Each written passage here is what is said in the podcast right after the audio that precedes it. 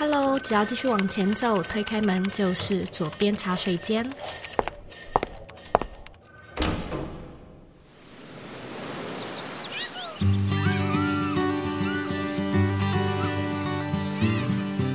你现在在收听的是左边茶水间第两百一十七集。我们好久没有聊聊理财的单元了。那今天的来宾呢，是知名的 YouTuber 勋利李勋。李勋呢，他专注于分享信用卡投资、省钱存钱以及各种小资理财的讯息。他认为呢，在这个低薪的时代，省钱不是罪。而他自己呢，就是一个从一开始只会很用力的存钱，到后来呢，透过学习投资理财，慢慢的在二十五岁的时候累积到自己人生的第一桶金。所以呢，我们在今天的节目里面，就是会和你分享李勋的故事，还有这段精彩。的历程。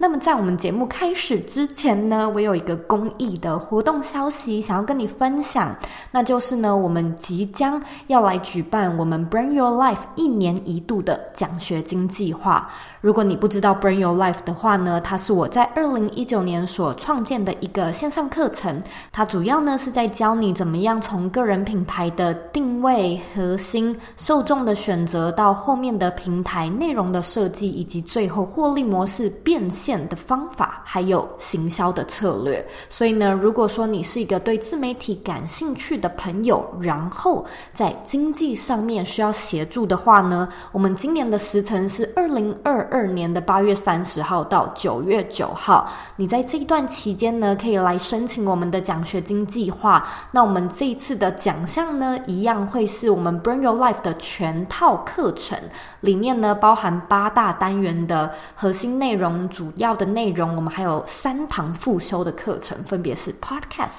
联盟行销跟 Email 行销。就算呢，你是透过奖学金计划加入 Bring Your Life 的课程，你一样呢也可以享有跟一般学生一模一样的资格，包含我们每一个月的免费活动，或者是我们的年度聚会，跟我们有一些外部讲师的这些讲座，全都是免费的。我们今年的奖学金计划虽然并没有任何资格的限制，就是如果说你认为你有需要，都欢迎你来参加。但是呢，我们会优先的将名额让给现在是。学生或者是身心障碍族群、低收入户、单亲，或者是疫情期间受到影响这类型的呃学生。如果说呢，你或你身边的朋友对自媒体经营、个人品牌经营感兴趣，但是呢需要一点点资金上的协助，欢迎你邀请他，或者是呢自己赶快把握这个机会来申请我们的奖学金计划。你只要呢在网址上输入 z o e y k 点 c o 斜线奖学金，就可以进到我们的计划的页面，然后去知道里面的申请时程、申请的方式、各项的办法。那么回到我们今天的节目里，来宾李勋呢，他过去一直都是在广告产业工作，他甚至呢曾经担任过蔡依林、徐佳莹等多支广告的执行制片。那他在今天这一集节目里面呢，会一一分享过去的他是如何从学生时期就开始省钱，然后怎么去接触到一些非常基础的投资理财概念，然后呢又如何在高压的广告业接案储蓄，在辗转到自媒体，用非常聪明的方式做联盟行销，迈入自己的第一个一百万元的目标。我在。访谈完这一集的时候呢，突然觉得说，这一集的内容其实很励志，就是莫名的很鼓舞人心。尤其呢，是李勋分享到他自己每日的上限，从台币一百五十元的财务的规划方式，慢慢存到七万块、二十万块、四十万块。所以我就这样听着他分享，好像是真的可以想象到这个账户的金额，就是不断的往上成长的那种激励感。相信呢，对很多学生族群或者是小资族群。会非常的有启发。如果说呢，你想要看我们今天的文字稿，欢迎你呢在网址上输入 z o e y k 点 c o 斜线二十五岁存到一百万。二十五岁呢是数字二五，一百万呢三个字则是中文字。只要输入呢这段网址，你就可以进到我们的 podcast 原文里面看更详细的内容。准备好了吗？让我们一起欢迎今天的来宾李勋。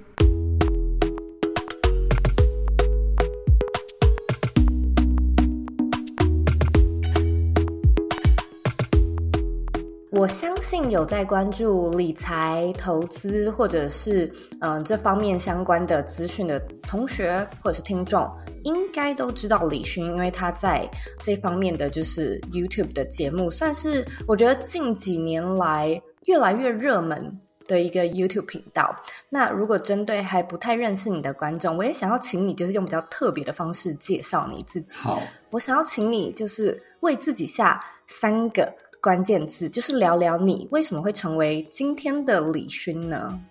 其实我那时候在想的时候，我想到哇，三个关键字要用什么词来形容？但是我第一个想到就是小气。你是一个小气的人吗？呃，应该说我比较节省，但是很多人就会直接把它定义成小气。但我就想到，诶，小气好像也算是 大家比较快速知道我个性的东西。就是其实我对于花钱这件事情会很。心痛，所以我不是那么喜欢花钱。嗯、我觉得这是一个原因，是我为什么会今天做类似小资理财啊、投资的这种原因。所以小气是一个，嗯、然后第二个就是不安现状。嗯哼嗯哼 对，因为其实我就是很喜欢做不一样的事情。我从高中毕业的时候啊，我那时候在选志愿，我就想说，哎，以后不知道要做什么，然后那时候就要选志愿，说，哎、嗯，哪个科系未来就要想出路嘛。所以我那时候想说，哎，我以后一定不要当上班族。所以这也是为什么我会开始选电影系，因为我大学读电影。嗯、接着我毕业之后，就是开始真的就是自己接案子。所以我从大学到现在，我都没有进过办公室上班过。哦，是哦。对，这也算是我自己。小小完成心愿的一种方式，就是我不喜欢很特别、很一成不变的工作模式。嗯、然后第三个，我觉得应该就是爱分享。对，因为其实我不是那种。很会找话题跟别人聊天，或者是很主动会跟别人聊天。可是，如果是透过网络这个媒介，不管是影像，或者是不管是文字，因为我以前很爱写文章什么的，所以透过一个媒介的话，其实我还蛮喜欢，就是跟别人分享我的东西。而且另外一个点就是，我觉得透过分享也是在学习的一种。就我每次在分享的时候，我觉得当你可以很完整分享出来，你看到或者是你接受到的知识的时候，我就觉得，哎。原来自己已经吸收那么多，所以我觉得这大概是我三个关键字，是我自己设给自己的。嗯，我其实觉得非常的有趣诶，因为嗯，你大概是第一个在我们节目上说自己小气 的来宾，我自己觉得这个特质其实挺可爱的，也算是蛮早就知道自己的志向。现在的小朋友应该是比较知道，就是像我啊，在高中的时候，我就是。不太知道自己到底要选什么志愿哦，因为其实我自己也是，但是我觉得自己想要的太多了，不如从自己真的确定不想要的开始选择。嗯、所以我确定不要，就是我不要当上班族，我就只能确定这个。但是你真的想要什么？嗯、我那时候也想不出来，所以我就想，哦，那先从不要的开始好了。而且你后来也算是在自媒体这个部分找到一个很适合自己的媒介，嗯、就适合自己发声、适合自己发展发光的。方式，嗯，这个应该算是跟你过去的背景有关，因为我们在查资料的时候就知道你过去是担任广告执行制片嘛。嗯，我身边也有朋友，他是在做有点像是制片监导这样的工作，那他经常很忙，但一个外人听起来，我觉得他的工作蛮有趣的，尤其经常可以看到艺人然后跑来跑去的，就真的不是办公室嘛。所以对我来说。我觉得他是一个很充满挑战，大概也蛮符合你心愿的一个职涯。那是什么样的契机让你开始尝试做 YouTube，甚至到现在成为一个职业的 YouTuber 呢？因为其实我那个时候一进电影系，大概拍了三四年之后，我就知道说，哇，这工作真的好辛苦。因为其实我们是自己要拍自己的作业，然后要自己出钱。所以很长就是拍嗯翻班，嗯、翻班的意思就是我今天晚上十二点可能拍到隔天早上六点，这种就是夜跨日，我也会叫翻班。然后之后因为我有一种个性，就是有时候我会觉得，哎，那如果我现在不做这个，我还能做什么？就我很常把自己设限制。我觉得人都这样，就是你觉得电影系出来一定要试试看，就是拍摄广告啊，或者是走相关的。相关的工作，你才不会觉得好像你白学了这样。所以我在那个时候我就想说，哎、嗯，那我就试着走看看。但是我知道我个性不适合拍长片，因为我身旁很多人去拍那种电视剧、电影，但我觉得太累了，因为我没有办法那么长时间，可能要连续拍两三个月，嗯，就是一直在工作，工作七天休一天，这种我我觉得没办法。然后另外原因就是我不是很会开车，但是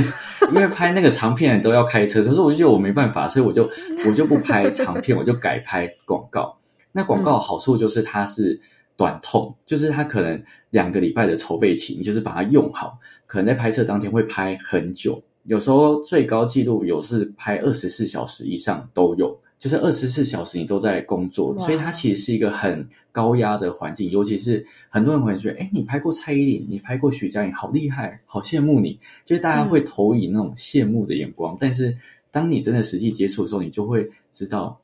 越大牌的。艺人，你要拍摄他的时候，你越紧张，跟越有压力，因为他们都有时间限制，嗯、所以就会想说，哎、嗯，如果等一下没办法那么如期的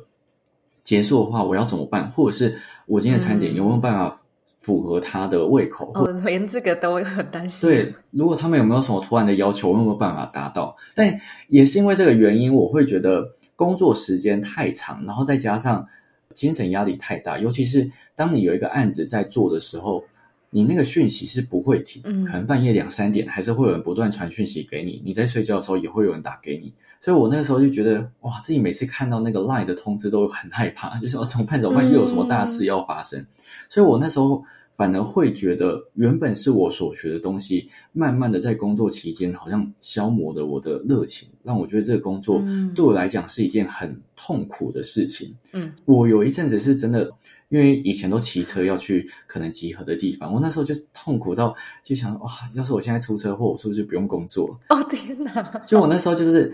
不想做到这个程度，所以我那时候刚好我身旁的朋友就是也在经营 YouTube，哎，好像也不错，就经营有声有色。嗯、然后我就想说，哎，反正我也会拍会剪，就本科技出来，我不然我来经营看看。所以这也是为什么我想要经营 YouTube 原因。那其实另外一个。原因也是因为我想要让自己收入稳定一点，因为以前嗯，我的工作就是自己接案子，所以有大月跟小月。大月的时候可能就案子很多，非常好，可能一个月有十几万。可是小月的时候就是愁云惨雾，可能一个月一万多甚至以下。所以这也是为什么我想要让我自己收入，就算是小月，我也可以有稳定的收入进来。这也是为什么我想要尝试看看经营 YouTube 的原因。可是你那个时候开始，我相信应该有一些 sense，就是知道其实 YouTube 是没有那么容易赚钱的，尤其是在一开始。嗯、就是你有这样的认知吗？还是你是完全的有很憧憬的想象就踏入？其实我那时候就拍 YouTube 的时候，我就有一种且做且走的心态，因为我那时候是知道说。嗯要说上镜也还好，要说好笑也没有到多好笑。所以其实我前期在拍的时候，嗯、我知道我不管是在画面呈现，或者是不管是在拍摄的脚本上面、个人人设上面，都不是到特别鲜明。所以我就想说，我没有马上辞职做 YouTube，、嗯、我就是 YouTube 兼职在做。所以前面我还是一直在做自己本业的工作，然后 YouTube 就是慢慢在经营，然后也是等到经营一年半之后才。很幸运转型成功，就比较稳定一点点。嗯，越来越稳定之后，我才把正职的工作辞掉，就是不再接案子了。嗯懂懂懂，就是其实我也是，就是不离职创业嘛。对。但是讲到这个，我觉得很多听众应该会超好奇的，因为我们的节目就是在讲个人品牌嘛。那嗯，蛮多人会有像你一样的一个转捩点，就是我现在想要转职，无论是我对我的本身工作没热情，或者是原先很有热情，但实在是太 burn out 了，就是我想要选另外一个职涯道路，然后可能开始做自己的个人品牌。但是什么样的原因？让你选理财，就是你有这些背景，你怎么没有想过说，诶，我可以来分享剪片，我甚至可以来分享脚本的撰写，就这个我是觉得挺有趣的。那很多听众他可能也会想要开始来做，可是那个做的感觉是我想要选一个全新不一样的主题，但这个主题我没有专业，我也没有背景，然后我讲起来也觉得有点卡。那我当然是可以回去讲我过去很会的东西，只是我好像又不想，所以他们就卡在这个环节，就到底要讲什么？要讲已经有的知识，还是要讲完全没有的知识？想要讲完全没有的知识，可是又怕没有人看，就不断的 在这里面恶性循环，然后没办法踏出那一步。所以我也想要请你，就是自己分享一下你过去在这方面的 struggle，跟你是怎么样做决定的。因为其实我一开始真的是所有的类型，我基本上都拍过。哦，是哦。对，因为像其实我一开始也不是真的马上就走理财这条路，我一开始就是想说，哎，我想要拍生活影片，生活影片好像比较好入门，就它没有什么哎知识性背景，或者是你需要很专业的东西，不需要。嗯，所以我那时候其实一开始第一次拍是从自己工作经验开始发想，像是超商店员的怒吼，我记得第一支影片标题是这个。嗯，之后我就开始拍一些，我想说，哎，我那时候好像可以用。男生这个东西作为我的主轴，所以我开始在拍男生保养、化妆、穿搭。因为我自己很喜欢长，很会长痘痘，所以我之后又拍什么油痘肌保养、吃 A 酸等等，或者是后面就开始做超商食物开箱，然后全脸那些。可是就是触及都还行，就可能几千，但就没有到特别好，然后也没有人会真的知道说，哦，我想要看什么主题，就一定要看熏丽。我觉得很幸运的是。因为我刚刚不是说到我的关键字是小气嘛？因为这些工作，呃，如果我要拍开箱，我要拍化妆，我要拍穿搭，都要花钱。但是我每次在拍这些主题的时候，我要买那些东西回来吃，我其实是会想说，哇，要花这么多钱哦？有没有一些主题是我不需要花钱？然后之后那一次呢，就刚好误打误撞，台湾刚好在呃盛行数位账户，就第一次二零一七年的时候有数位账户出现，所以我那时候。也开始申办，那我那时候申办之后，我想说，哎，我用的还不错，我就想说，那我来拍片分享给大家，就是小资族必备的两个金融卡，而且那时候还是金融卡，我还没有分享到信用卡。嗯，一开始其实触及不怎样，可是到后面就是瞬间触及很高，那我就觉得，诶，这好像可行，所以我又尝试第二次，就是也是签上金融卡的方法，但是是不同家，然后触及也不错，接着我就开始分享一些理财、存钱。才慢慢分享到信用卡，接着信用卡之后才分享到投资。就是我觉得，我很常跟观众讲一句话，就是其实我在跟他们一起成长。我觉得很多事情就是，就算你没有到很专业，我也觉得没关系，反正。观众他们会想看你的影片，尤其是新手入门的东西，他们也不是很专业。可是有人愿意研究之后跟他们一起分享，他们反而会觉得，哎，好像有人陪伴在他旁边的那种感觉。所以这也是为什么我到后面会觉得，哎，我很幸运，就刚好做了这个主题，又不需要花钱，然后观众又喜欢看，然后我又觉得我好像有一个特别的定位，所以之后才很幸运就有转型成功。嗯，我觉得你的这个案例蛮励志的耶，因为很多听众应该就会想说，我到底要选什么？然后因为没有办法做出选择，就一直卡着。很多人可能也会想要找到一个所谓完美的定位，但你几乎是一开始也不知道自己到底要分享什么，嗯、就是一步一步试出来的。你刚才讲到一个关键字，我想要细追一下，就是你说拍了第一支金融卡，一开始没什么人看。你记不记得是大概过了多久，然后你突然发现就是触及率哎飙升？到了两三个月之后，回头看才发现，诶那次触及率越来越好，嗯、蛮久的。对，前面都可能不会有人那么注意这件事情，嗯、但是到后面就越来越好。那一支影片，我记得现在好像以十十万观看，嗯、可是，在当时它其实也没有跑得那么快，嗯、所以我觉得有时候。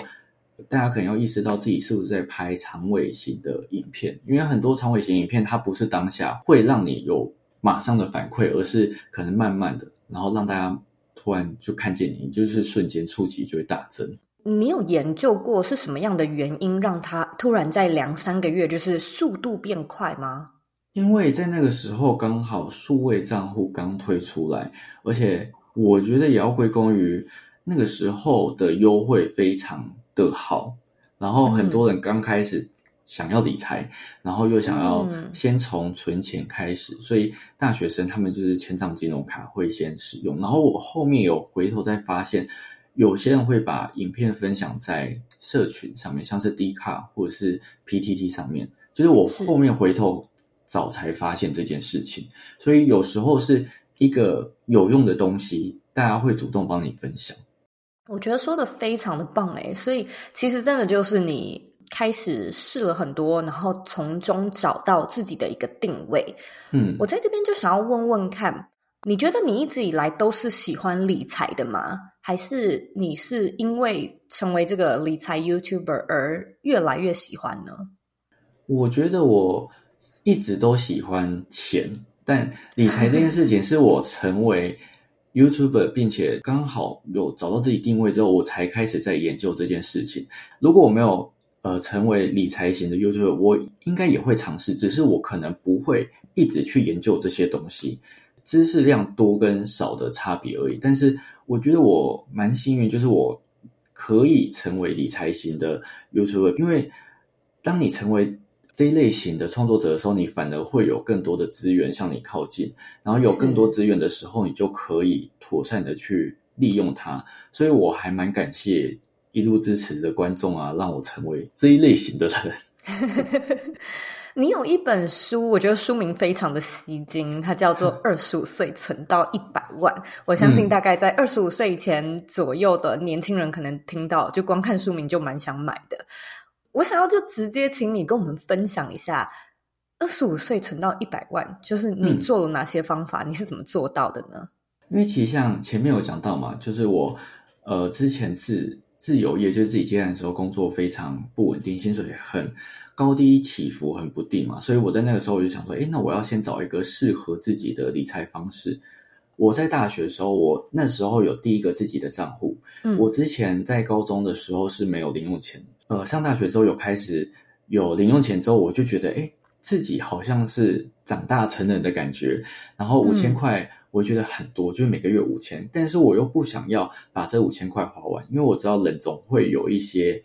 紧急危难的时候，就是我不想要跟我爸妈开口要钱。哇，你这个观念好早就好健全哦！我都是那种把零用钱花光的人呢。因为我读私立啊，我就想到学费已经够贵了，然后再开口要钱，我会觉得很拍谁，就是我不敢开口跟他们讲，嗯、所以我就想说，哎，那五千块，那我至少存五百好了，所以我就四千五，然后四千五除以三十天，每天最多只能花一百五十块，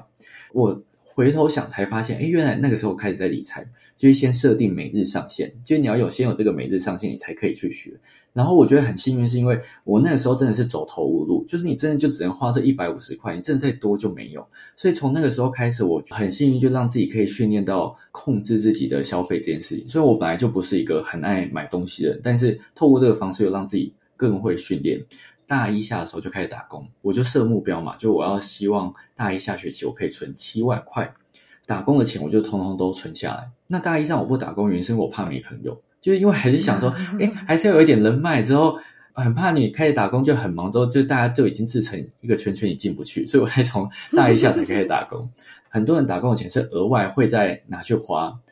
但是我打工的钱就是我通通都存下来，所以我那时候存钱的速度就真的很快，嗯、所以在大一下就真的很顺利存到七万。然后我就想说，哎，我存七万好像不错，所以我就回去跟我妈讲。然后大二上开学的时候，我就接到一通电话，我妈她就打来说，哎。你是不是存到七万？我说对啊，然后他就说，哎，那我就先不给你生活费了哦，反正你有，你已经有存一笔钱。我想这个教训就告诉我们，以后存太多钱不要让爸妈知道，不然你会被断金元。所以从那个时候开始，你就必须负担你所有的生活开销，就是包含房租、吃饭、诶水电，反正那些生活开销都要去负责。所以在那时候就学到第二件事情，就是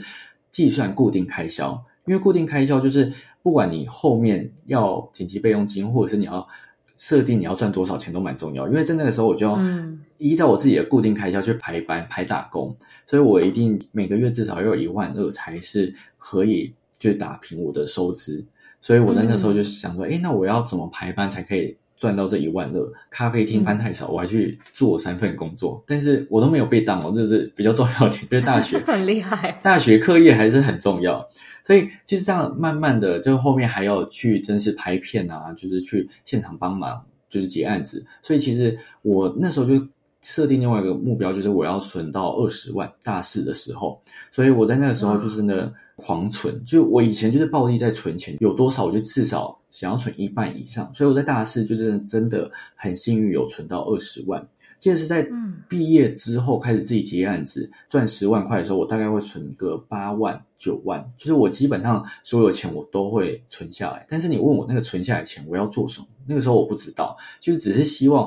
呃存折数字慢慢慢慢上升，你会有那个成就感，嗯、就是会觉得啊、哦、好安全这种感觉。然后是在大概二十三岁的时候，我又很爱许愿，我想说，哎，那许个一百万好了，反正也不一定会实现，但是就让自己努力看看。二三岁许完愿望之后，我大概就开始接触。理财的方式，像是什么分账户存钱法，嗯、或者是比例原则，就我透过这些方法，让自己就是尝试去理财，就是把钱妥善的分配，可能有投资啊，然后消费，然后紧急预备金、储蓄等等。诶，那时候 YouTube 已经经营差不多一年半，所以我那时候同时会有两份收入进来，嗯、也是因为这个原因，我同时做两份工，虽然很累，但是薪水其实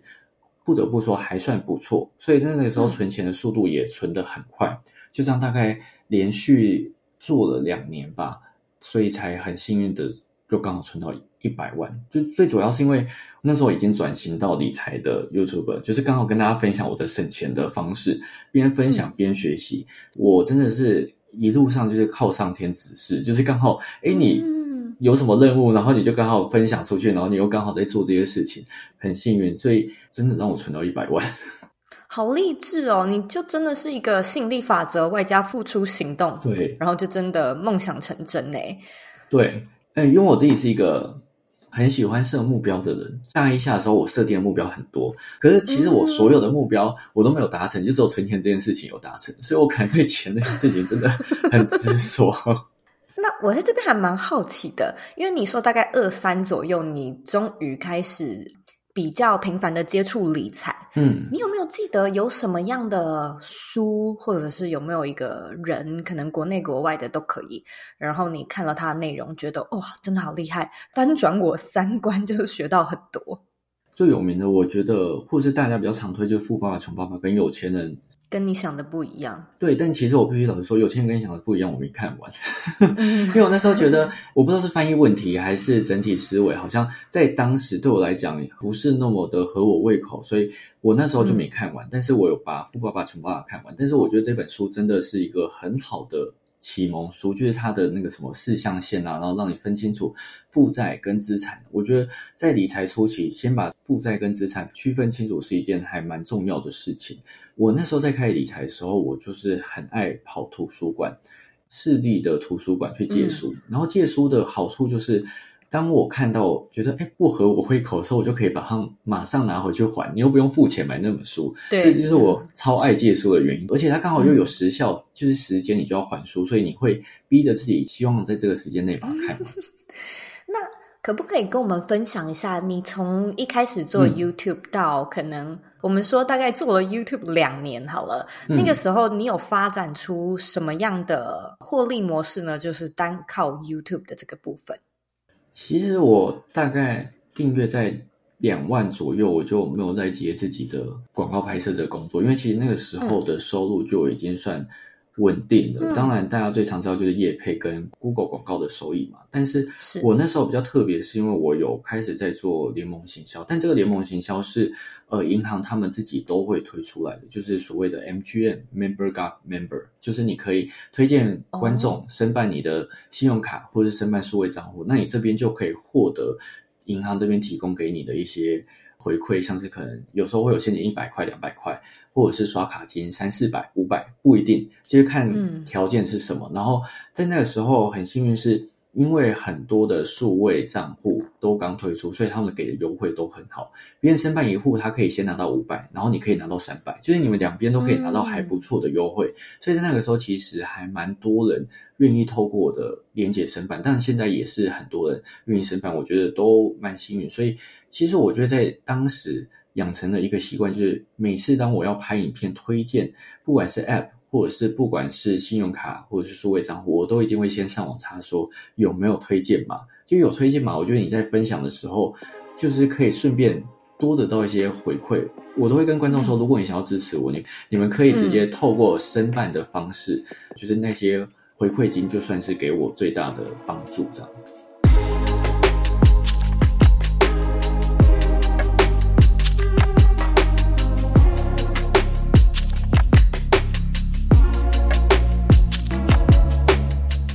Life 一年一度的奖学金计划登场喽！Burn Your Life 是 Zoe 在二零一九年所创建的个人品牌线上课程，教导你如何从零开始打造自己的个人品牌，建立你的获利模式，为自己创造一个能够一边工作一边旅行的生活。我们这套课程呢，目前已经有将近两千五百位学生。那因为课程的定价是比较中高 level 的价位，所以我们每一年呢都会开放一些名额给经济上需要协助的你来申请奖学金计划。那今年度的奖学金计划呢，并没有任何的资格限制，但是呢，我们会优先将奖学金的名额颁发给学生、身心障碍、低收入户、单亲家长，还有其他类似的资格条件的族群。而获选奖学金计划的你呢，将可以获得价值台币将近一万五千元的全套 Bring Your Life 线上课程。如果呢，你对这个计划感兴趣，欢迎你呢直接在网址上输入 z o e y k 点 c o 斜线奖学金，你只要输入网址呢，就可以查到更详细的计划简介，还有申请的方式。那我们今年的申请开放时程呢是二零二二的八月三十到九月九号，所以请一定要把握这一段时间。如果说呢，你身边有朋友需要这个计划的协助，也希望呢，你可以帮忙把这个消息分享出去，让更多有需要的人获得奖学金计划的支援和协助。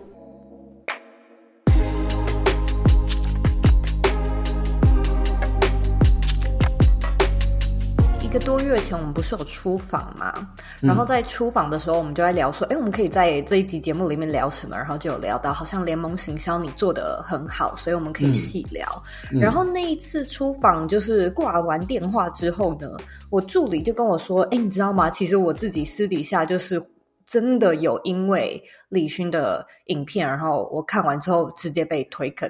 就直接去直接去审版，Claire 就帮我背书，他就说李勋在这个部分真的是做得很好。然后我们刚才在节目开播之前，我也说我第一次知道李勋也是我刚搬来美国的时候，那时候会知道是因为我在美国有一些朋友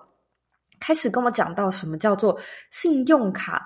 点数什么红利里程什么的，然后他就说：“哦，我用我的信用卡，然后我换到免费的机票，我换到什么什么东西，所以我现在几乎是机票我都不花钱这样子。”我就直到那一刻，真的大概是二零一七、二零一八，我才想说：“啊，你在你在讲什么？就这是一个什么样的世界？” 因此我才上网查，那那时候资料也不多，然后我才查到李勋的影片。那时候才认识你，然后看了一下，也觉得说，哦，你把信用卡、银行那些 lily coco，就是好复杂的东西讲得好清楚，然后看你的影片整理得好详细，我觉得是很 satisfy。就看完之后你，你你有一种哇，真的是很畅通的感觉，所以我也想要请你，就是在这边跟我分享一下。你在联盟行销跟，我相信这个可能也跟经营个人品牌有关啦，因为它是你自己拍摄影片、包含写脚本、包含企划的一个环节。就是你觉得你在这个领域做的真的是蛮有声有色，是不是有一些心法或者是技巧可以跟我们分享呢？其实我觉得做联盟行销有一点蛮重要，就是。懒人包，因为我很喜欢做评比类型的东西，嗯、因为像我自己个性本来就很爱比来比去，所以我觉得，因为在评比的时候反而是最中立的立场。因为如果你单独讲某一样东西的时候，大家会想说，诶，你是不是因为这个东西你可以拿到回馈，所以你才会一直介绍它？哦、但是当你做评比类型的时候，你每一个都会讲到每一个东西的好坏，他们都会自己透过这个评比来去衡量。呃，我觉得评比有一个好处就是你可以同时讲很多东西，但是。你可以插进去的联盟行销也很多，因为像其实我在介绍数位账户的时候，oh, 基本上十家数位账户里面，我大概就有七八家都是有联盟行销的网址，所以在介绍的时候，我觉得也不用担心说，哎，你一定要去偏颇谁，其实不用，因为这个本来就是自主曝光的东西，所以你讲的越中立、越精简，然后越让大家知道说，哎，他为什么是需要这个数位账户，或者是这个需求是蛮重要，因为像我自己。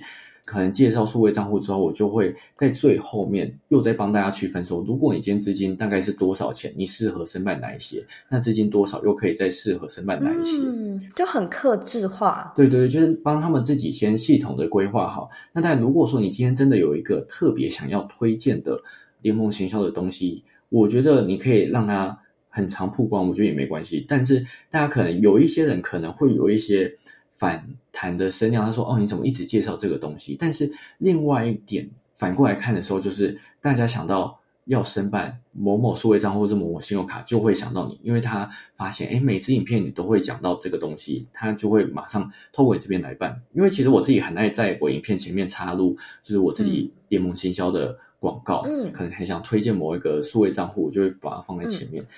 反而是我放太长。放太多次，有时候没放，那说，哎，今天怎么没有那个广告？其实大家可能会有一点不习惯那种感觉，所以我就觉得有时候其实这样放，虽然有限会有一点反弹，但是我觉得也没关系，因为尤其在 YouTube 现在它是有可以在下面设时间轴，当有人反弹的时候，我就说，哎，你可以透过下面时间轴自行跳到你想要的片段。嗯，我觉得这算是一个比较好好的一种沟通模式啊，而且透过这种曝光的方式，让大家就会觉得，哎，其实。你那么常曝光它，代表你对它很信任，这也是一种品牌的经营。我自己会这样觉得。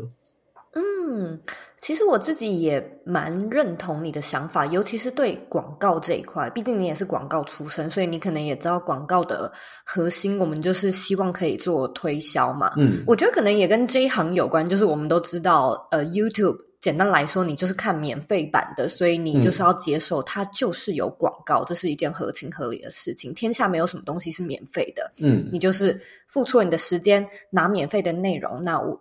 交换的条件就是你要看到一些广告嘛，嗯。但我其实也有收到蛮多听众可能会跟我说，哦，广告很多，或者是插入的频率太频繁。我觉得这个的确是有的时候有一些观众会有的反弹，但我自己对于广告，我也会觉得它就是我们。个人品牌在生存的一个过程中，你必须要不断做的事情，唯有就是不断的宣传你认为很好的东西，然后从中获利。可能最好是三赢，就是我赢，然后观众赢，厂商也赢，这样大家都可以获利的方式，就是创造一个比较永续的循环。但是我觉得这个其实也也蛮有趣的，就是我们可能透过不同的方式来支持喜欢的创作者。那我相信你的内容一定也是很打中你的观众，所以他们可能到后来才会说：“哎，为什么你今天不放广告？”那蛮可爱的。因为我觉得我算是。呃，养成观众想要申办任何东西都可以透过我连接的习惯，因为现在有很多的观众，反而是他想要申办什么，嗯、他就会先跑来问我说有没有推荐码，有没有推荐连接可以申办，因为有时候是透过推荐码或者什么申办，就可以再有额外的优惠，有一些可能是独家加码，这些他们就会。有一个习惯就是，哎，我想要申办信用卡，我想要申办数位账户，那我先去看李勋那边有没有，嗯，然后如果没有的话，再看要怎么申办。就是第一步会先想到我，我觉得这个算是一个蛮不错的一个小默契。嗯，你知道这个让我想到一件事情，就是其实我相信在这个整个过程中，你基本上都是自学。就是你都是自己一一的去研究什么信用卡，嗯、然后它的点数、什么回馈金等等之类的，应该是花了不少时间整理资料。但是在我们开始之前，其实你有有稍微提到说，银行啊，他们其实蛮喜欢玩文字游戏，就像是我们这种门外汉，很常就会看不懂。嗯、那你是怎么样去就是查证？你要怎么样去？嗯知道说哦，现在大家是怎么说，市面上是怎么说，怎么样可能才是比较正确的，然后有明确证据的。我会这么问，是因为我好像有收到一位听众，他在我们的社团里面问说，有一些问题，例如说，我们可能都会听过哦，你如果很少用信用卡的话，你会影响之后买房子借款的额度。就我觉得这件事情，我好像也听过，然后我一听，我就会觉得是。真的吗？这个到底是谣言还是真有其事？可是我如果今天要查证，我又要怎么查呀？而且它可能也是一个相对，而不是绝对，然后跟可能不同的信用卡也有关。那如果是遇到这种状况的话，你都是怎么样查资料的呢？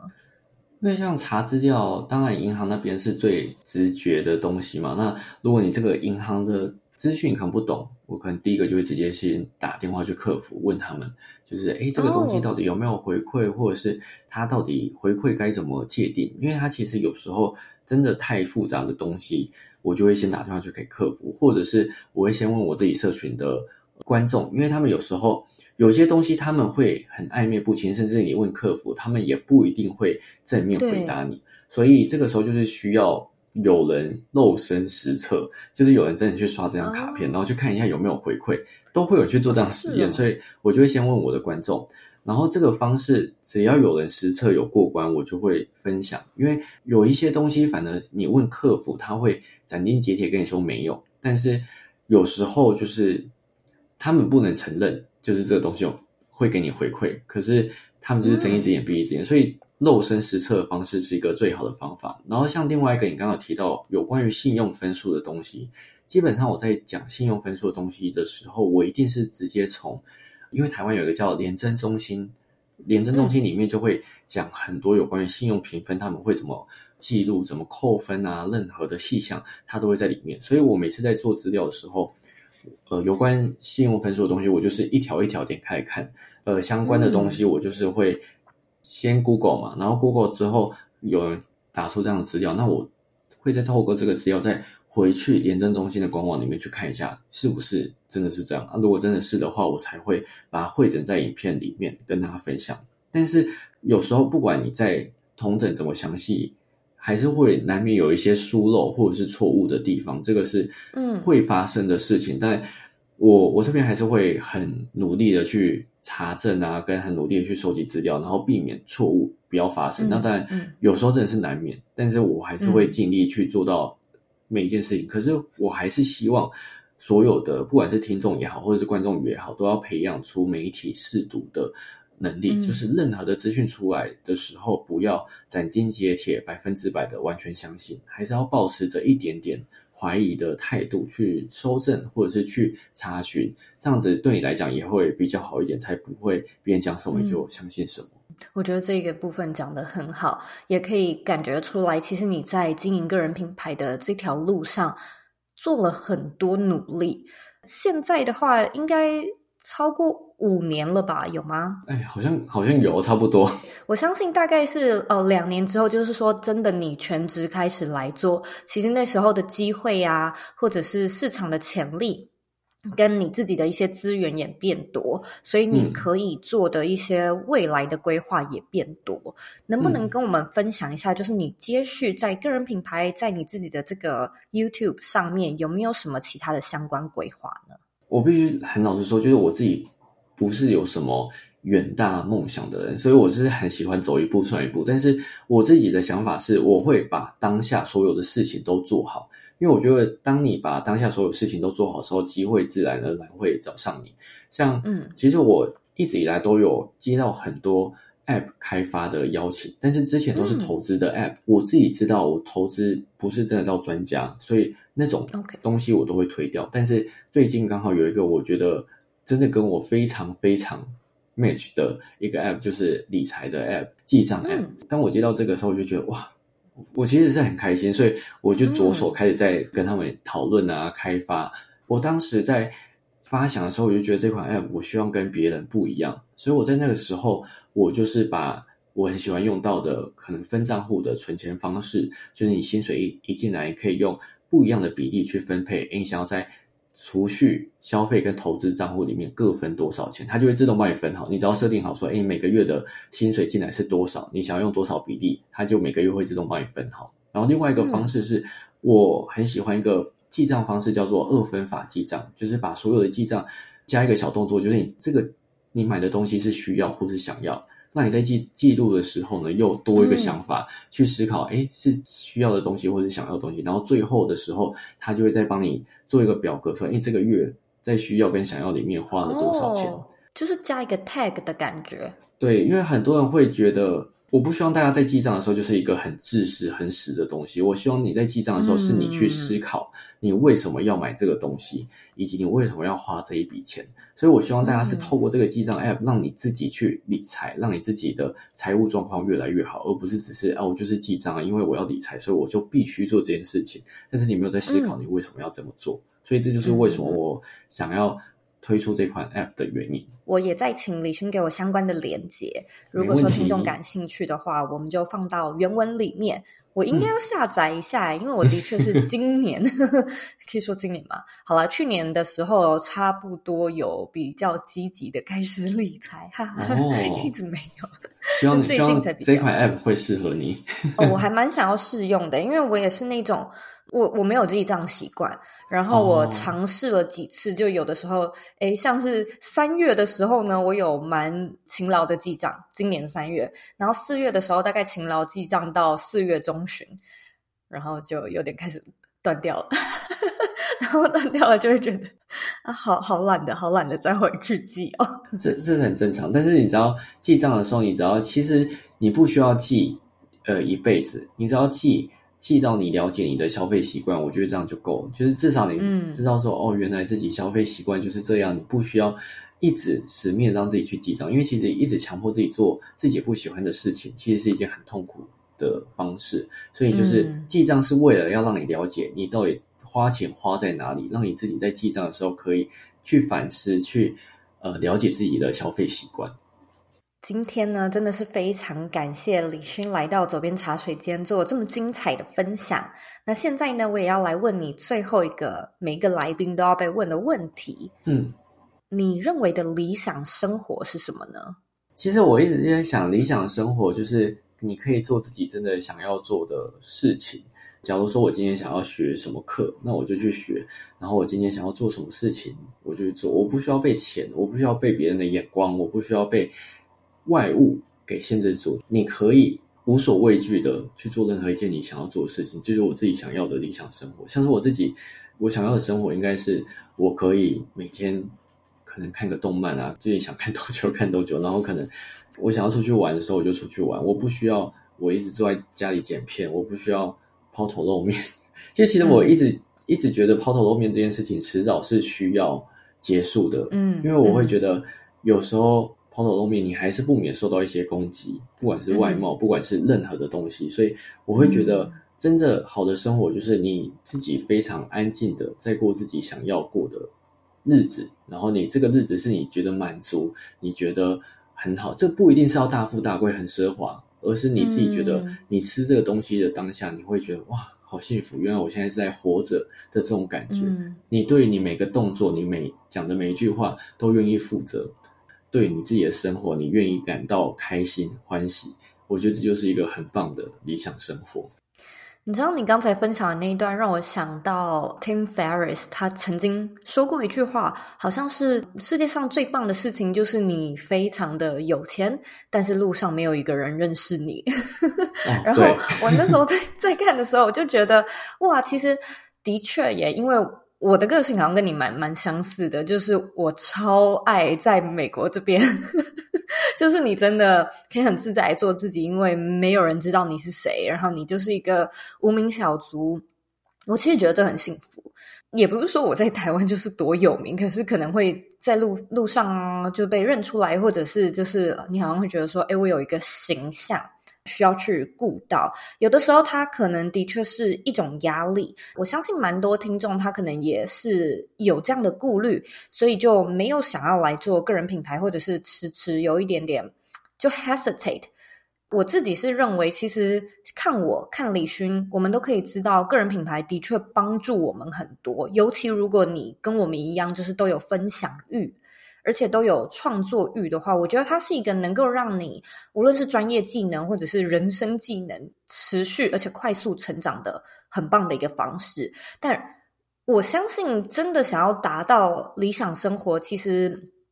你真的如果不想要，就是嗯，在世界上面有名气啊，或者有什么样的作品，觉得这些都不是你想要追求的话，我相信走理财也是一条不错的道路，就是快快乐乐的过自己的生活，然后把生活变成你喜欢的样子，也许这样就足够了。好，今天呢，非常谢谢你，我跟你聊得非常的开心，那也祝福你的 App 就是上线一切顺利，谢谢。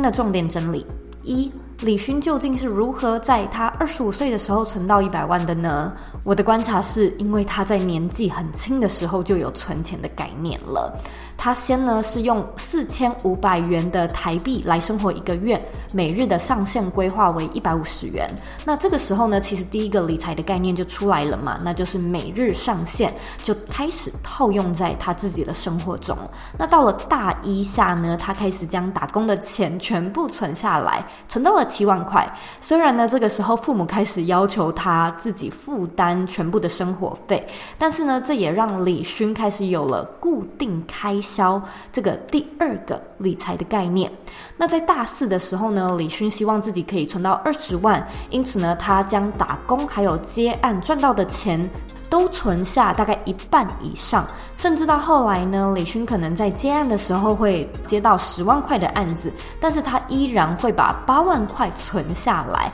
这也就代表呢，他套用了第三个理财概念，也就是不急着做消费升级。尽管赚得多，就是固定的开销依然尽量不变动。那到了大概二十三岁的时候呢，他开始尝试比较进阶的，像是分离账户法啊，或者是比例原则，并且呢，开始做 YouTube，以及持续的还是一样在广告业接案，收入的来源变多，存钱的速度也变快。那么就这样子连续做了快要两年，也呢在二十五岁的时后成功的存到自己的一百万。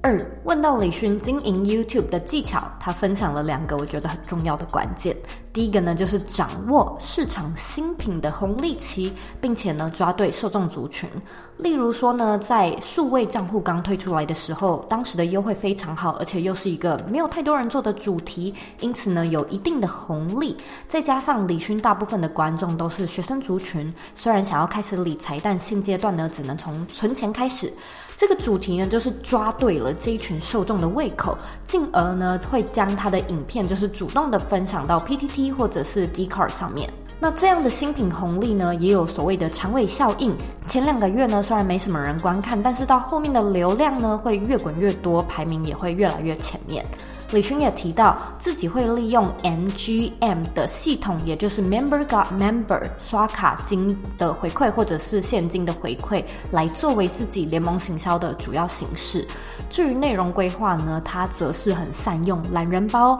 也很喜欢做评价，然后用中立的立场呢，将每一个东西的好坏都透彻的透过评比来衡量。同时呢，也可以插入多个联盟行销，并且针对不同的情行客制化，让观众喜欢，觉得有用，不会太推销。同时呢，自己的获利效益也会提高。三，最后呢，李勋提到，其实他长期用联盟行销这样的经营模式，到后来呢，也算是和观众培养出一些默契。观众如果想要去申办一些数位账户，甚至呢，还会主动来询问李勋的联盟行销连接。针对那些对广告很排斥的观众，李勋说，更应该站稳自己的脚步，让观众知道说，你很常曝光别人的产品，或者是很常为了某一个商品打广告，就是。因为你对这个产品，品牌很信任，而针对支持或者是理解你的观众，也会知道其实有广告是没有关系的，因为不喜欢就是跳过就好了。我们现在呢，已经是浸泡在一个充满广告的时代中，那我也认为广告只会增加，不会降低，不会减少。因此，李勋提到的消费者应该要试着去培养媒体试读的能力，这点非常的重要。那这个呢，其实也回扣到李勋经营 YouTube 的成功秘诀真的就是很中立，而且很用心的体验和评价商品。观众如果能够理解你的客观性，相信呢，对于你众多的广告内容也会更加的包容，更加的谅解。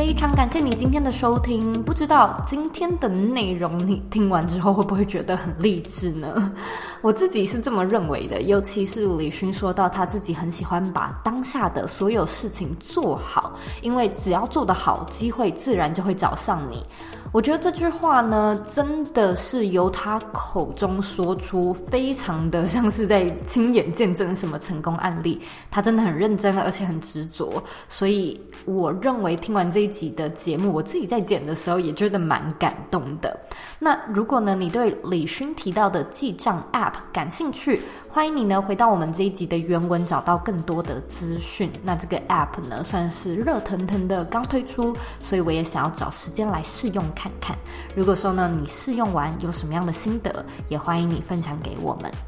现在呢，我要来阅读我们今天的听众留言。今天的听众 ID 是。